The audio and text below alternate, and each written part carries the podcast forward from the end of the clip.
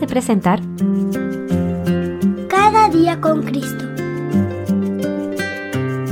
Un programa dirigido a los más pequeños de la familia de Dios y un espacio para meditar en la Biblia y aprender más sobre nuestro Señor Jesús. Este podcast es una iniciativa de granosdevida.cl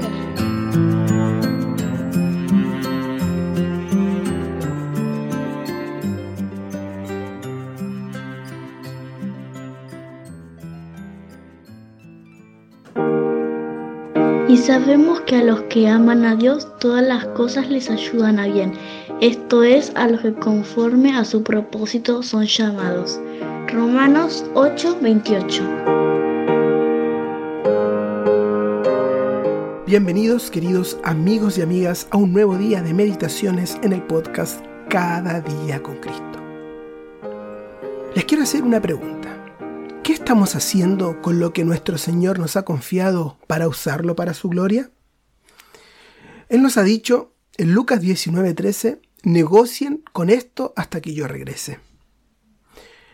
¿Qué es esto que Él nos ha dado? Bueno, nos ha dado su gracia, nos ha dado su evangelio y nos ha hecho sus siervos. Los proverbios del sabio rey Salomón nos dan muchas instrucciones prácticas acerca de cómo aprovechar al máximo lo que Él nos ha dado y así poder obtener beneficios mientras esperamos que Él vuelva a buscarnos. Veamos uno de estos consejos prácticos. Muchos israelitas eran agricultores y cultivaban cebada y trigo en sus campos para alimentar a sus ganados y a sus familias. Cuando un hombre caminaba de un lado a otro en un campo arado, llevando una bolsa de granos de la cosecha del año anterior, arrojaba puñados de grano uniformemente por el suelo. El grano entonces germinaba, crecía y maduraba, produciendo con el tiempo una cosecha ya sea 30, 60 o 100 veces mayor a la cantidad sembrada.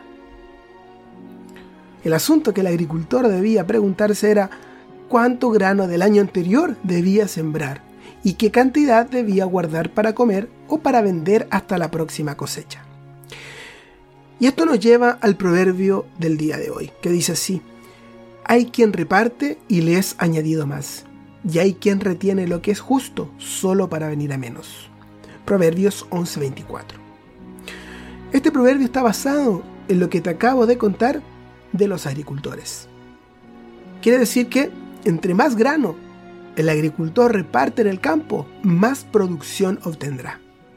Si guardaba para sí con cautela más de lo que realmente necesitaba, entonces perdería muchas ganancias en el momento de la cosecha futura.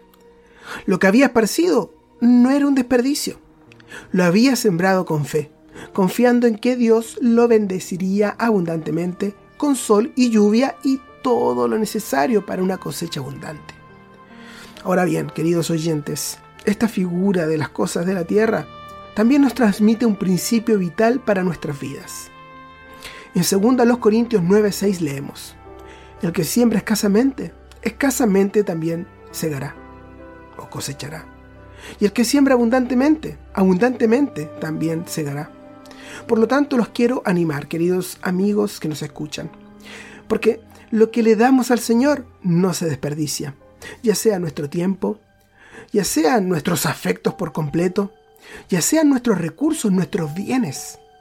Todo Él lo utilizará para suplir las necesidades de los demás, ya sea con el Evangelio o con ayudar a otros que necesitan. Y Él se encargará de suplir nuestras necesidades, multiplicando la semilla que sembremos y aumentando nuestros frutos para su gloria. Cristo